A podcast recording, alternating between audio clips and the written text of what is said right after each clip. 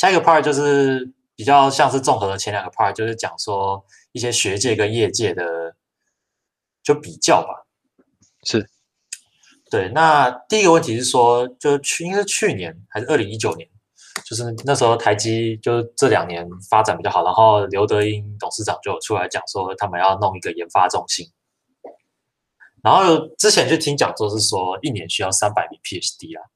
那需要有没有觉得说，因为 R&D 部门，就如果要进 R&D 部门的话，一定需要念 PhD 吗？哎，这个是一个很特别的一个问题，因为不同，我们刚才讲过，所以半导体的研发有不同的呃角色，哎，所以说不见得每个角色都一定要 PhD，哎，就 PhD 也不一定做的比所谓 Master 做的好。这是一个，但是呃，至少以我的经验，在 IBM 或 Intel，在我们在所谓呃 recruit 这些 R&D 的人才的时候，呃，基本上 PhD 还是 preferred。好，这那为什么会 prefer 呢？就是我们刚才讲的，所以 P PhD 我们假设你已经具备了独立解决问题的一个能力。哎，就假设这个 assumption 是很大的 assumption，因为不见得每个 PhD 都有这个能力。哎，可是至少我们的 assumption 是说，你可能在 PhD 以后，你你得到一些比较独立思考的能力，跟你可以去独立的解决问题的能力，然后你的沟通能力可能比较好一点的时候，所以为什么那呃，至少我以前待过的公司，大概很多都是 prefer higher PhD 当做所谓的 RD 的这个 engineer 的一个一个 criteria。那当然，我们有很多不同的 job function，至少在我的 team 以前、现在都是一样。我们开始有 hire 所谓的 master degree，因为有些 job function 很重要，但是不见得一定要 PhD 来做，因为它可能是比较稳定一点，可能比较是做一些 coding 啊不一样的 skill set，那就不见得一定要是一个 PhD。所以还是还是 depends on job function，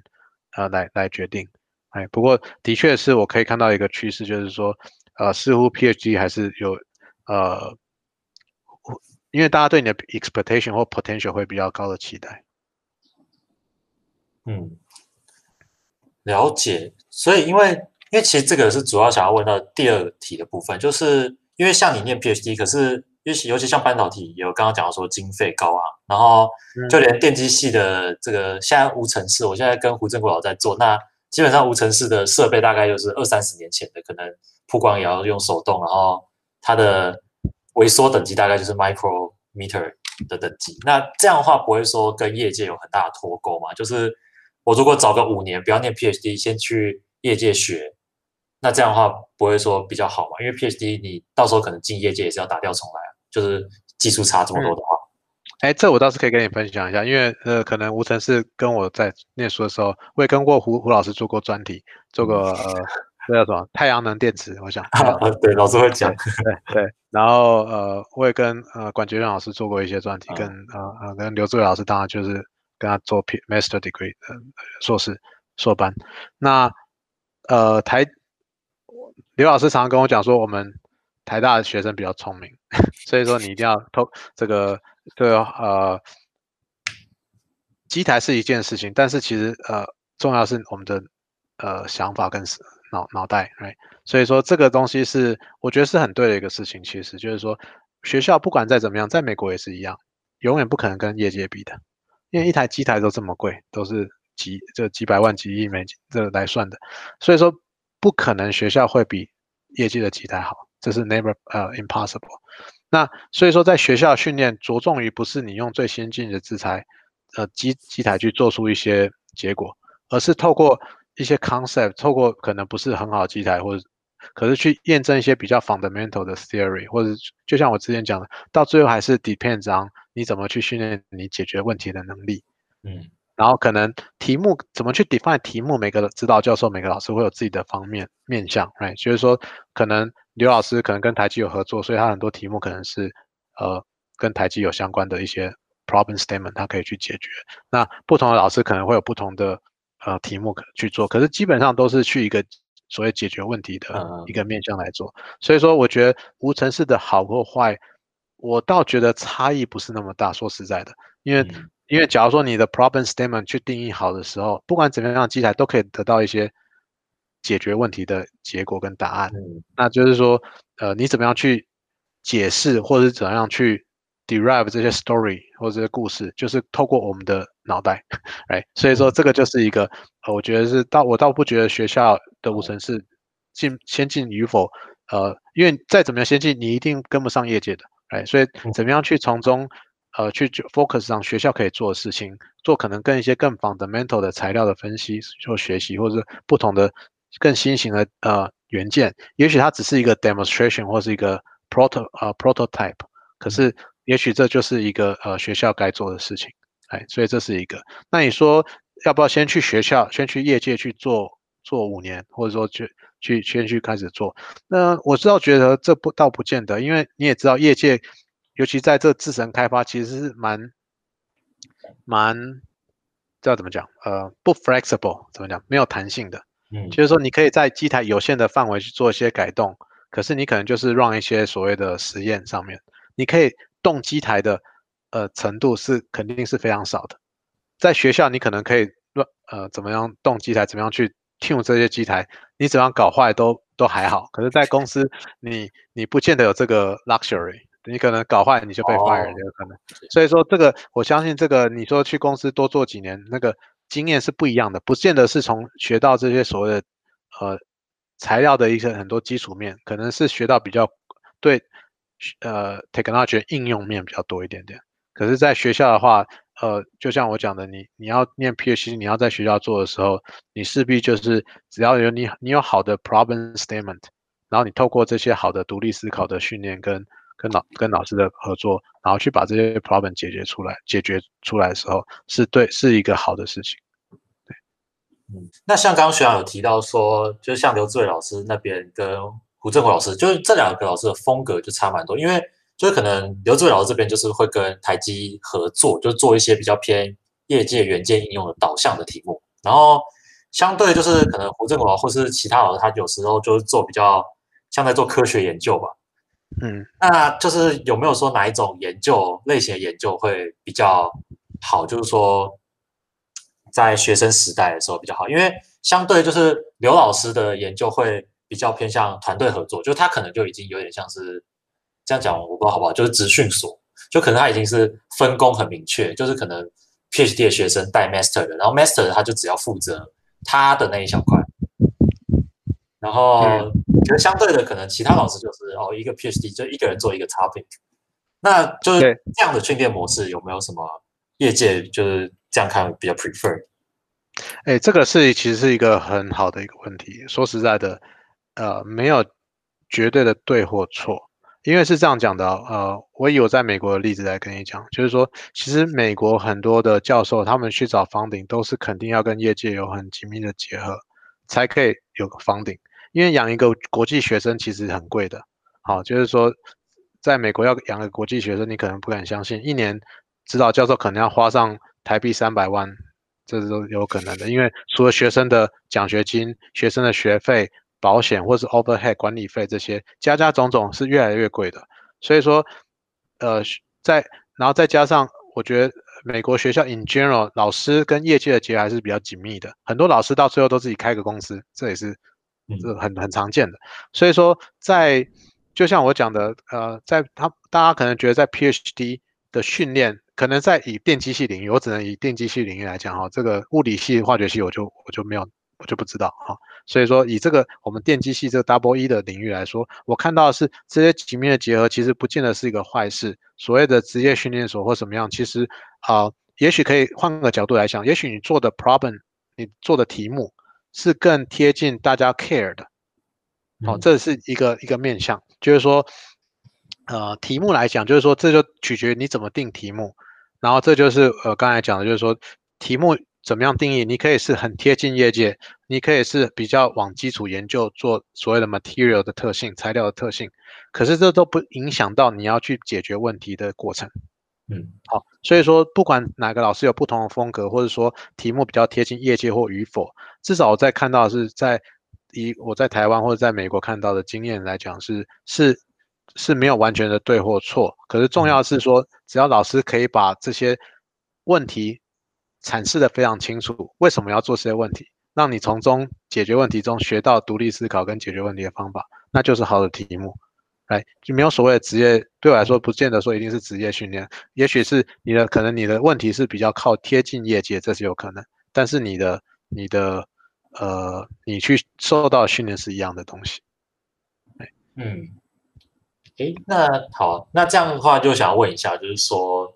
因为学听起来如果说学界跟业界合作，那可是因为业界它有的资源，不论是说就可能在技术跟金钱上都是领先于学界，那这样对于业界来说，它就是跟学界合作好处是什么？然后以及说，就是学校的实验室需要做什么才会对公司有帮助？因为我记得之前，我觉得应该是那个。就是全民户就是谦虚了。我记得他之前在一个演讲是说，他就不知道为什么公司都会派人来他的 lab，就是他觉得业界都做的比较好啊，然后为什么要来 lab 这样？我觉得也许是谦虚，不过就蛮好奇这个言论。嗯，我觉得是这样的哦，因为我们在业界待久，有时候因为大家都很忙哈，就是说在业界待久，就是有时候呃，我们看到的东西是比较应用方面的。那那很多很多新的 idea 或者是比较啊比较不是主流或者是比较特别的 idea，也许在学校的弹性更大一点。所以很多比较 crazy idea 或者是不同的思维模式，也许在学校反而更容易发生，更容易不受限。因为我们在在在业界，你有一定的呃这些呃所谓的 milestone，你要去达成去达标，那也许不是那么。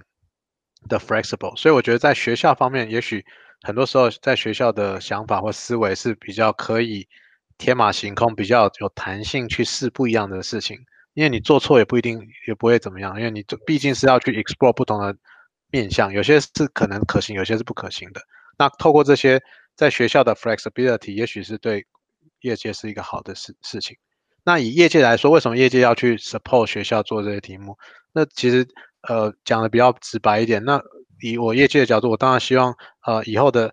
呃学生毕业后，我可以把它 recruit 过来，哎，我可以，我可以，我可以这个，嗯，呃，呃，可以省一点事情，就是说，假设你已经对 CMOS 的 process 或 device 都已经很熟悉的时候，那我把你找来，你你开就就上一一进来就很上手的时候，那我当然就是很乐意来所以以我这个以这个业界的角度说，那当然也希望说。这些 PhD student 或者呃 Master student 有受过这些类似的训练，那可以一进来就可以即战力，就可以当新鲜的肝来用了。对，可是呃，可是我说这个相对来说，在学校就是呃，可以 flexibility 会比较大。所以说有很多产学合作的机会的时候或经验的时候，很多时候是一些啊，以公司来讲，可能是希望培养未来可以可以来公司的人才。那以学校的角度来，或者说呃，很多好的老师，呃，学呃，业界也希望说这些好的教授可以，呃，透过这些合作，也许会有一些新的方向是让业界可以去参考的。呃，就像这些 FinFET 的东西，其实是是从呃 Berkeley 或者是呃呃一开始起源的，然后不同的公司再把它应用上去，对。所以说这些是就是一个 good idea 啊。然后对，所以然后或者是像呃所有的这些 spice model 怎么样把它公呃 industry standardize，也是透过学校会比较呃比较自然一点。嗯嗯，了解。好，那这个部分还有其他人要补充吗？好，我觉得这部分还蛮不错的，就是有澄厘清了我自己一些疑问这样。哎，学长刚好有提到说有一些教授。做一做都自己出来创业，像半导体一般出来创业是会做什么？因为感觉半导体要创业就是要超大的资金，然后超多人才可以搞。对，所以说你要创业的东西会比较特别一点。那我这样讲，就是说你只要做 CMOS Most Scaling 是比较难一点点，可是你做其他的什么微机电 Mens 啊这些，很多公司都呃都会都都可以拿一些 technology 拿来创创业。像 Professor 全明户之前有拿也创业，也是做一些 modeling 的 extraction 这些 tool。这是 EDA 的 tool 的东西，那这些 tool 的东西，你有 uniqueness 的时候，很快就被 Synopsys 或 Cadence 买走。哦，对。那胡正明教授也有创业过，然后卖掉。有有有的，对。他居然有想去之后想试试看创业之类的。这倒是每个人的个性不太一样。我觉得我还现在还还没有看到这个机会，还没有看到这个机会跟我的这个创业的这个。因子在在我的内那在我内心里面，对，可能也是一方面是产业的关系吧。你可以看到现在的产业，大部分创业都是做 App，来手机 App 或者是不同的的软体业。呃，这个是一个趋势。那这个趋势也是另外一个面向，就是说，呃，你可以看到硬体跟软体，这绝对是 take turn 的。好，就是说，软体业在二零二二零两千年的时候也很波明啊，可是后来就 bubble，来，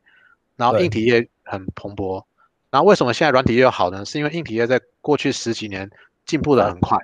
发展很快，所以说这些所有的手机的的运用的这些 user experience 非常的 smooth。所以你才 create 很多这个 application，哎，我还记得我第一次用 smartphone 还是，呃，我在台大的时候，呃，那时候还是 Windows Phone，哇，那宏达电做的，哇，这个好难用啊，这个都什么滑一下都不滑的，就是很很不 smooth，那你就不会想要用了，哎，对。但是直到这个 iPhone 出来，才什么都 UI 都做得很好，那整个都很顺畅，才会大家开始用，对。甚至我到前面，我也到 iPhone Four 才开始用的。所以说这个，我觉得说这个很多时候是所谓的这些新的 application 是建构在新的 hardware 上面，在 Berkeley 也是一样啊。这个 Berkeley 是 EECS，跟台大可能类似，就是我们有 double E 有 CS，可是同一个系。呃，现在 Berkeley 念 CS 大概七十 percent undergrad，就是大学部是七十 percent 念 CS，三十 percent 念 double E，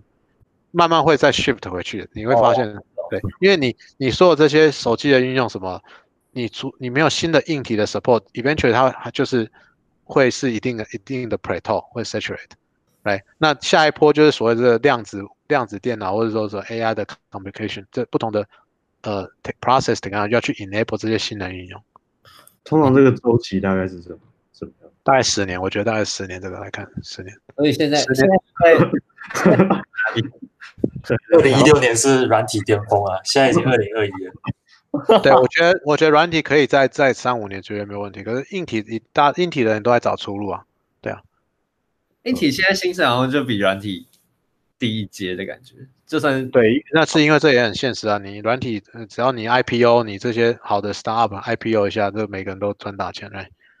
对，硬体来说就比较比较辛苦一点，对，所以在十年前的时候是硬体工程师薪水比较高，呃，我觉得呃，应该是说软体。可能还是比较高，可是软体的机会少很多。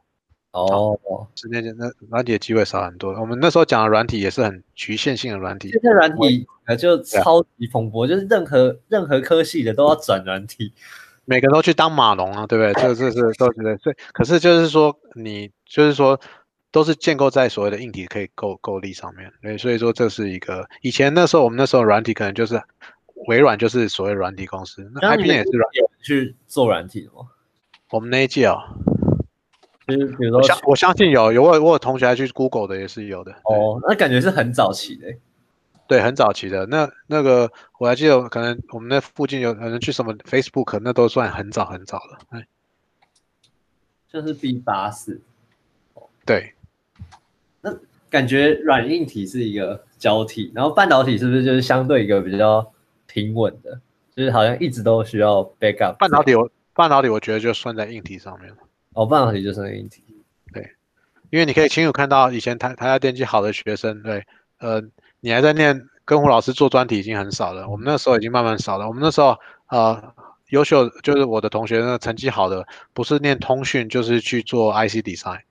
做念半导体就已经是就是除非很有兴趣的好的学生比较少去念半导体。我们现在好像也是哎，就是念半导体的还蛮少。尤其是电台大机系，在美国也少，在美国也少，对。所以以以前就是这样，我以为是最近才变这样。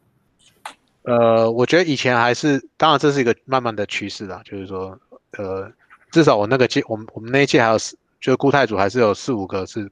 电机系本身直接上去的。了解。我们现在感觉。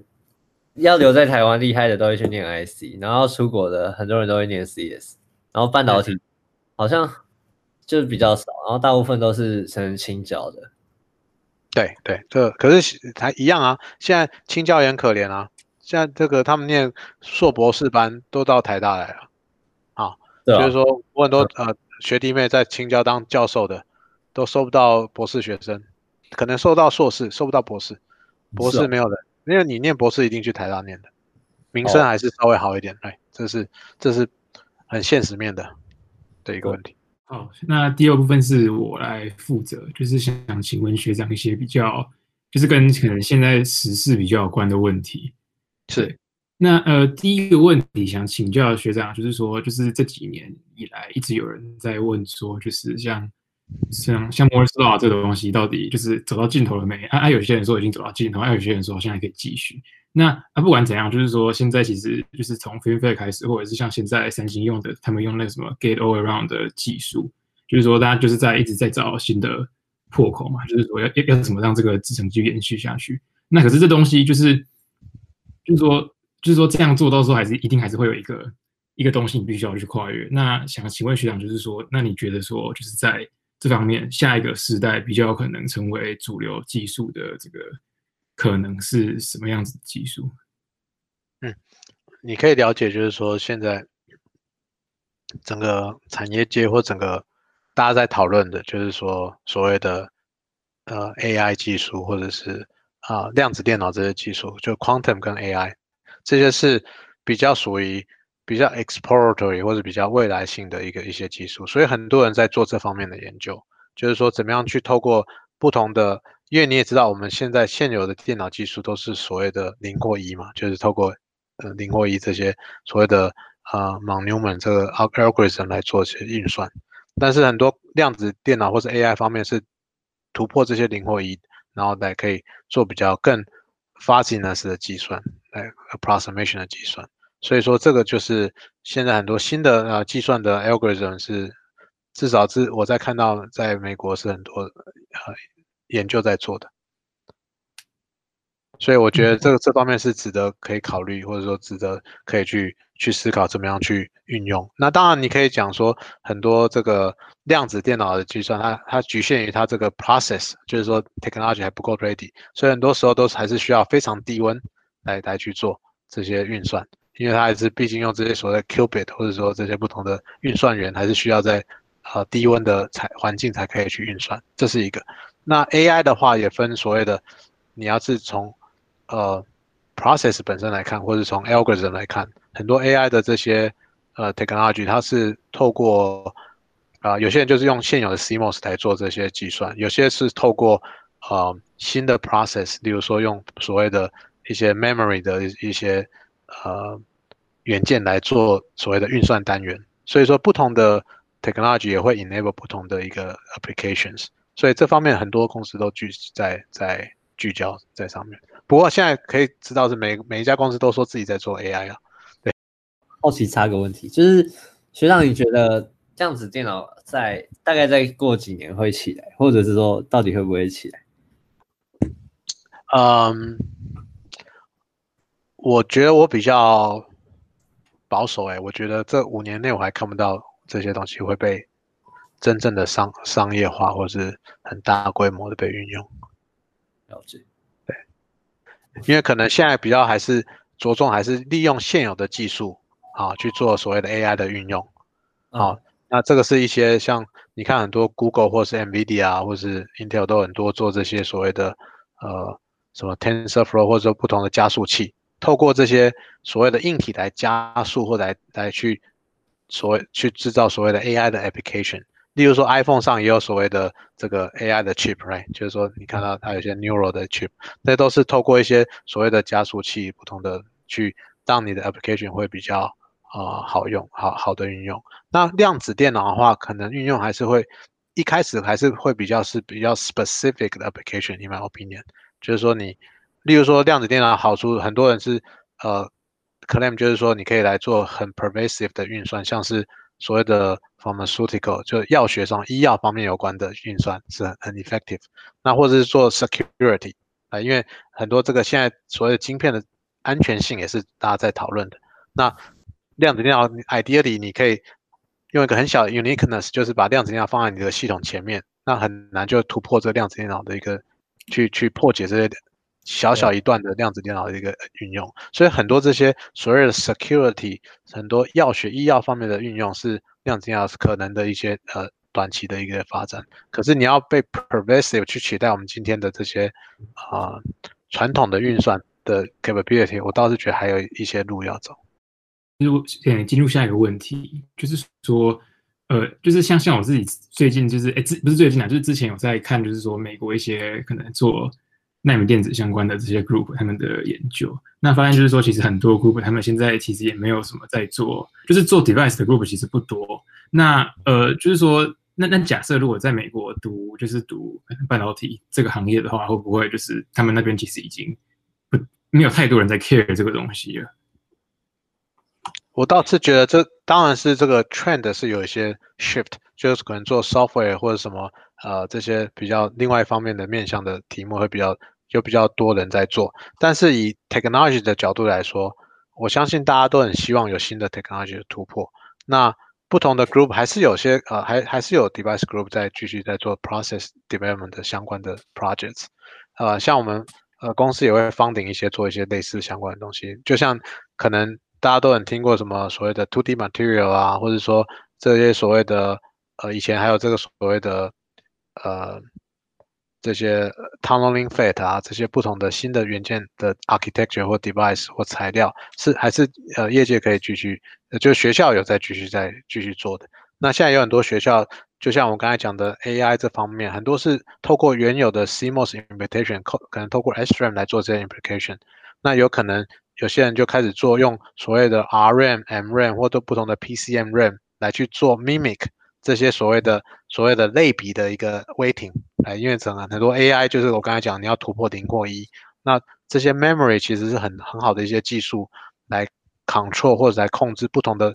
不同的 approximation，就是说你可以不止只有零跟一，你可以这些透过不同的类比的概念，可以 create 很多不同的 level 的。可以判断不同的 label，那这些当然就是很多研究方面，当然说很多啊 variability 或不同的 non-ideality 需要被考虑，但是 in general 这个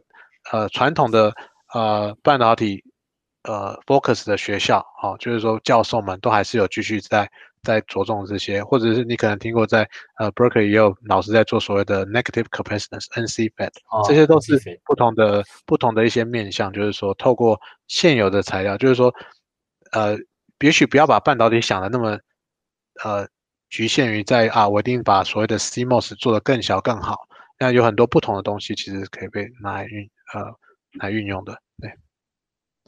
嗯，了解。不过的确是我可以看感觉到，就是说，呃，学校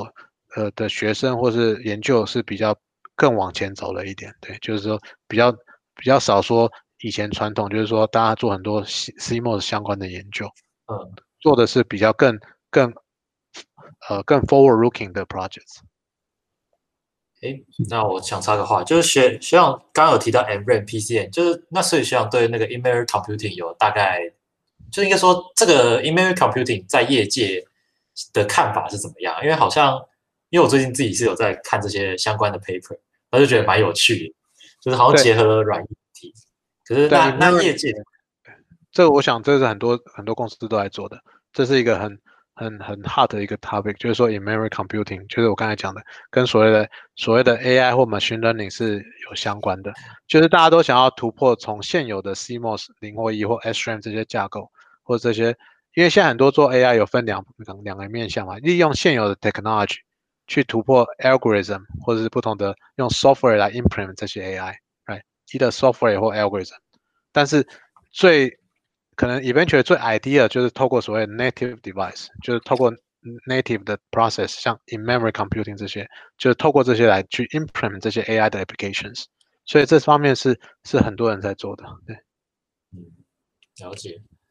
哎，那好奇再问一个，就是我自己还有刚刚学长刚刚没有提到，就是有那个 F Fellow Electric 的那个 FET，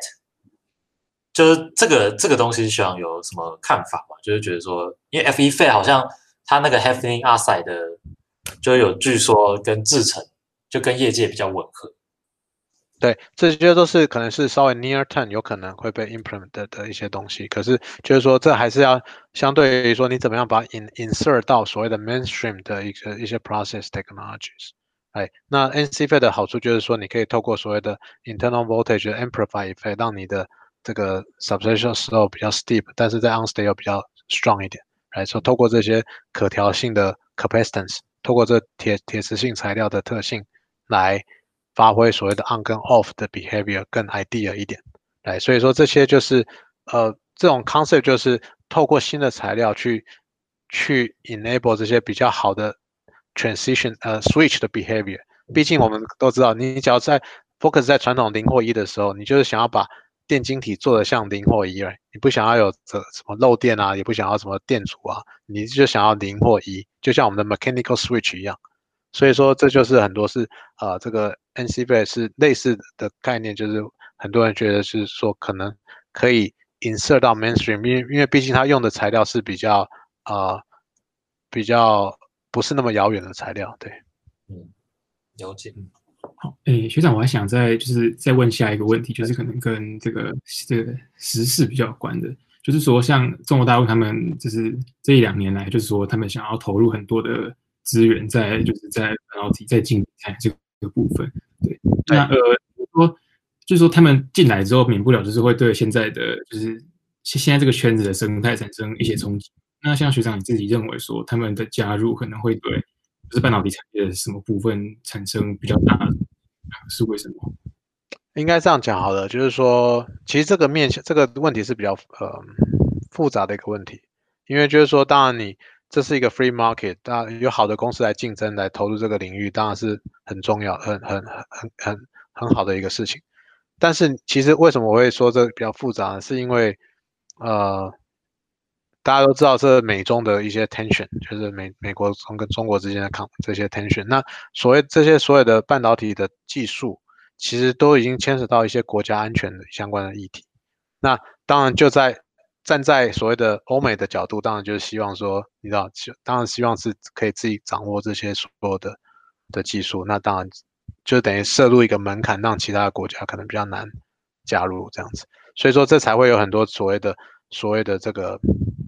呃，禁令啊，或者说这个川普政府跟这个美国、中国政府在在这个这些一些呃一些 negotiation，哎，所以说这个东西就是不管呃以 technology 角度来讲，当然是越多人做越好，来就越这个是一个良性的竞争，大家在一起呃 compete，就是说今天谁比较厉害，明天谁谁又追过去，这是当然最最良性的竞争。但是因为有这些所谓的 political 的呃的角度，或者说这个。National security 的角度来说的话，就变事情稍微复杂了一点点，所以你才看到很多时候很多先进的机台或是技术或是怎么样是呃美国会禁止这个其他公司出口给中国的，所以说这是一个一个现实面来说，以国家安全的角度，站在美国欧美角度来讲，是对他们来讲这是他们觉得最有利的一个方面向。那在他们这样子的就是阻挠之下，那你的学长你认为？就是中国大陆的公司或者是他们的政府，还有办法成功的进入这个领域吗？这当然会是一个主主力啊，这是会是一个主力，因为呃，半导体不简不呃，第一个是说人人才也是一个问题，哎，就是说你这就就像我刚才之前之前提过的，人才是这这些做这些 technology 是需要很多好的人才一起的，那这个当然就是呃，中国大陆这边的时候。这当然有很多好的人才也回去中国，可是就是说这在这方面的时候是当然是越多越好，对，这这人才是越多越好。那但是因为我觉得就是说，假设很多先进制成的机台，假设说不能被运用的时候，的确是会对所谓的先进制成的发开发是会一个阻力的。所以说这个是一个很很重要的一个设限。除了先进机机台以外，其实就像我们之前讲到，除了 process 以外，design 方面也是需要所有的 EDA 的 vendor、EDA 的 tool，来这 EDA 所谓的 EDA 就是所谓的像 Synopsys、呃 Cadence 或是 Mental Graphic 这些三家 EDA 呃 company 基本上都是美国公司，哎，所以你假如没有这些 EDA tool 的时候，你根本没办法做 design。那你没办法做 design 的时候，你基本上你你的发展也会受到一些局限性。呃，好，那我再问我这个我这边最后一个问题，就是做个总做做个小结，就是说，呃，就是大家都是电系的学生嘛，那想我在就是在这个行业这么久，就是电机系的学生跟相较于其他科的学生，在半导体这个行业里面优势，会让我们可以就是在同才在那，我觉得电机系的优势啊，哈。就我的感觉，也许是偏呃 bias 的 condition，因为我们我都是我是自己是电机系的，我是觉得我们受到的训练或者我们学的东西比较广一点点。我们所有的电路、电子学、电子学或者是公数，我们都在学，right？然后通讯理论啊啊呃，计结、计算机结构这些也都有在，也都至少有一些 concept。所以说，我觉得我们的 knowledge 是比较宽广一点点的。那这对于在科技业来说，这些广度其实是蛮重要的一个观念。因为就像我讲的，到最后你除了 process 以外，你到到最后终究是你的系统要做得好。那你呃电机系的背光跟训练可以让你在这个所谓的 process 的 definition 或者 process 开发的时候，你可以想的比较广一点点。除了只想到特殊的材料方面的东西，或者是说化工方面的东西以外，电机系的训练可以让你想的东西是比较 end to end 的 solution。好，就是说从制成到底设计到怎么样去系统端的运用。那我觉得这些训练是我们的一个优势，就是说我们受得到受到训练是比较广度比较多一点点的。这是我我觉得的呃，电机系同学在在这个半导体的一个优势就是广度，这个是一个很很很重要的一个优势。好，谢谢学长。就是刚刚刚好延续这个不同科系的，就是现在好像电机系、半导体领域都是材料系的同学比较多。那是不是在就是 Intel 那边也是这样？就是说你可能 undergraduate 是材料背景的人比较多，这样？呃，没有诶 i n t e l 就 in general 就是因为我们呃刚才跟讲刚才提到的 TD 的 organization 是需要很多不同的不同的这个 expertise，哎，所以说我们收的 background，我们至少在 Intel TD 或在以前 IBM Global 的 background 基本上不出于几个，呃，Double E 当然是一个，